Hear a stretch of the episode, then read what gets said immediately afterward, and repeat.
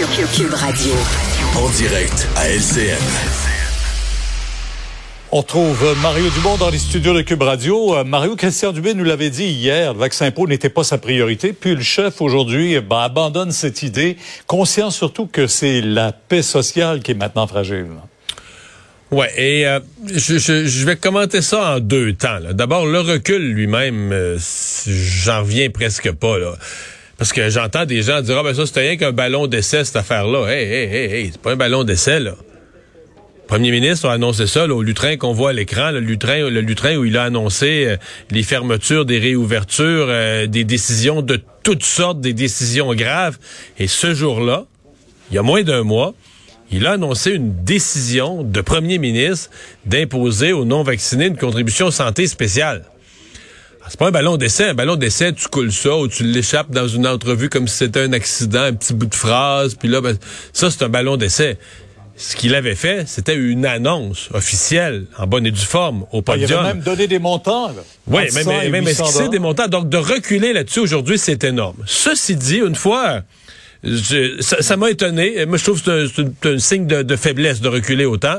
Une fois ça dit, il y a une part de sagesse. C'est-à-dire, il y a une part de sagesse dans la reconnaissance de la détérioration du climat social. Et à mon avis, M. Legault là-dessus est plus au diapason d'une réalité inquiétante que M. Trudeau. C'est le fun pour Justin Trudeau de dire, regarde, ces gens-là, ils ont uriné là, puis ils ont de prendre tout ce monde-là, de les mettre tous dans le même bateau, de les traiter comme si c'était des moins que rien, comme si c'était pas des citoyens de son pays, puis de les envoyer promener, ce qui plaît à la majorité. Mais la vérité, là, c'est que on, est, on, on vit qu'un climat social. Je me souviens de Robert Bourassa qui disait ah, la paix sociale, là, une valeur inestimable. Pour que l'économie marche, pour que la société roule, euh, il faut qu'il y ait une paix sociale. Et à ce point-ci, il y a une tension sociale qui a de quoi inquiéter. C'est pas une majorité là, qui sont choqués contre les, les règles euh, sanitaires. C'est une minorité. Mais c'est une minorité euh, choquée, euh, dont une partie se radicalise, dont d'autres pourraient de plus en plus poser des gestes, tout paralyser, bloquer des affaires, etc. Donc, j'ai entendu de François Legault une prudence à dire, regarde, on veut pas, on veut pas exacerber les tensions et je pense là-dessus, il a une sensibilité valable. Oui. Euh, on parle de justement cette paix sociale fragile. On le voit encore à Ottawa. Hein. Il y a un groupe de pur et dur là, qui euh, continue à manifester. On l'a vu dans l'Ouest canadien également, à la frontière avec le Montana. On voit au Québec cette manifestation qui s'en va aussi vers Québec. Je pense que partout, là, il se passe quelque chose présentement. Ouais, je pense que c'est une des craintes. Là. Justin Trudeau euh, jette de l'huile sur le feu. Est-ce qu'on pourrait se retrouver au Canada avec, euh, je sais pas moi, dans un mois, à la fin février, 30 manifestations, 40 dans toutes sortes de toutes sortes de foyers, des incendies allumés un peu partout? Pas nécessairement aussi gros que ce qu'on voit à Ottawa à chaque endroit. Mais oui, l'un des prochains endroits où on aura une manifestation, c'est euh, sur la colline parlementaire, cette fois-là à Québec en plein carnaval. Euh, et ce matin, moi, j'ai voulu, dans, l'émission, c'est avant midi, avoir un invité de Québec. On a invité tout le monde, du monde économique, du carnaval. Le malaise à Québec, il est gigantesque. Les gens veulent pas parler contre ce monde-là. Ils ont peur. Euh, ils veulent, ils voudraient éviter ça. Ils ils sont extrêmement, ils voient ce qui se passe à Ottawa, ils sont très inquiets pour les commerces de leur ville, mais un méga malaise à Québec avec ces, ces, convois qui s'en viennent, euh, mais ils pourront pas les éviter. Puis le carnaval risque de, payer le prix là. Ouais. Un mot sur Erin O'Toole, vote de confiance demain. Euh, Raymond disait tantôt, pour plusieurs conservateurs, les carottes sont cuites euh, pour Erin O'Toole. Ben, Pierre. Ben, mettons qu'il gagne. Là. Mettons, il y a des risques élevés qu'il perdent. C'est déjà terrible de perdre un vote de confiance dans son propre caucus, mais mettons qu'il gagne je sais pas, il y a toujours quelques absents. Maintenant, il y en a 110 là, qui sont présents pour voter. Là. Ils gagnent 60 à 50. Je dis des chiffres, là. Ben, c'est quoi, c'est un caucus, là, où t'as 50 personnes qui veulent plus du chef en place? Comment tu, comment tu fais fonctionner ça? Comment tu fais pour être un groupe uni, là, qui s'en va affronter le gouvernement?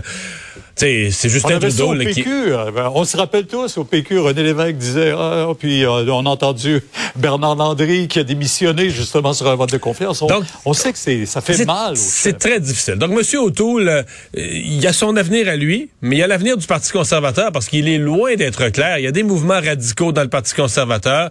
Et il est loin d'être clair qu'un successeur serait capable de garder tous les morceaux du, du parti ensemble.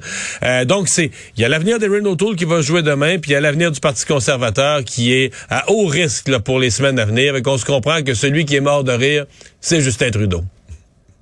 Ouais, vous serez là demain à 10 h pour commenter tout ça parce que le vote a lieu à 9 h de confiance. Au revoir. Merci. On vous écoute sur LCN. Au revoir.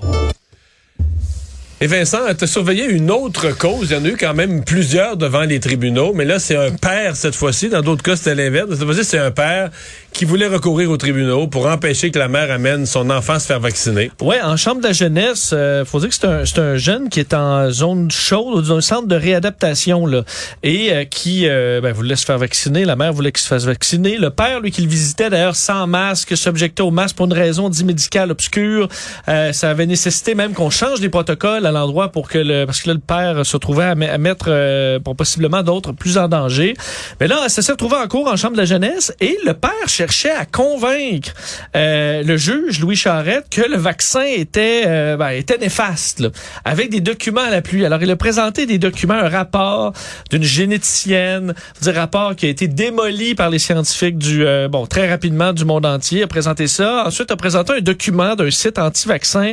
Euh, mais ce qui est de particulier, c'est que dans le document du site anti-vaccin, c'est même écrit ne doit pas se substituer au conseil d'un professionnel agréé. Alors, tu peux deviner que le juge a été peu impressionné de ses arguments en disant, monsieur, c'est écrit dans votre document que c'est pas fiable, euh, que c'est pas fiable et qu'il faut se fier à, la, euh, à des euh, scientifiques, des professionnels agréés, de sorte que ben il a perdu et finalement le jeune sera. C'est ça la tragédie. Moi, je capote pour ces enfants-là. Là. Les, les enfants qui ont eu des deux parents anti-vaccins, c'est épouvantable. Là. Parce que là, c'est la colère, c'est du monde qui sont enragés du matin au soir, c'est le brainwashing, c'est.